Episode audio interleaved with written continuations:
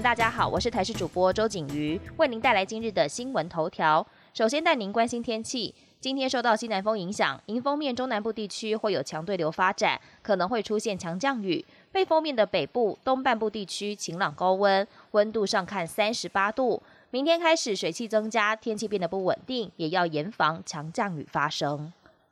劳工纾困贷款在昨天晚间无预警喊卡，才上路短短四天，就因为申请案件突破百万，远超过五十万名额限制。劳动部宣布，今天零时起要暂停受理，但是劳动部前一天才驳斥纾困贷款已经喊卡的传言，强调还是会继续收件。短短几个小时就改变说法，也让民众措手不及。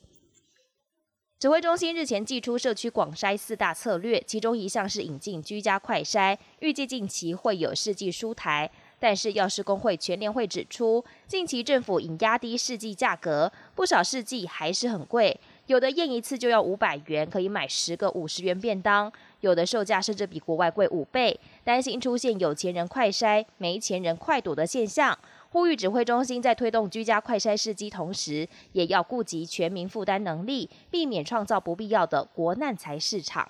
国际焦点首先来关注，欧盟十八号初步宣布安全旅游名单，台湾名列其中。官方 Twitter 更罕见秀出中华民国国旗。Twitter 发文中，除了最早入列的澳洲、日本、南韩、以色列，还有港澳之外，欧盟另外同意从阿尔巴尼亚、黎巴嫩。北马其顿、塞尔维亚、美国及台湾来的旅客都可以入境欧盟国家。各国国民前都放上了国旗，这次也罕见放上了中华民国国旗。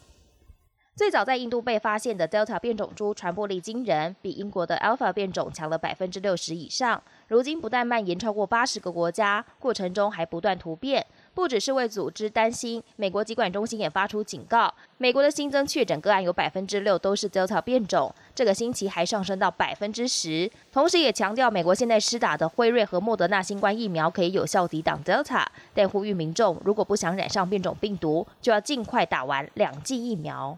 欧洲国家杯足球赛如火如荼进行，葡萄牙队当家球星 C 罗却在一场记者会上无意间把摆在桌上的两瓶可乐移开，没想到这个小动作就让可口可乐市值瞬间蒸发一千一百亿台币，还引起其他球星争相仿效，逼得欧国杯主办单位十八号宣布禁止球员随意挪动赞助商饮料，避免风波持续扩大。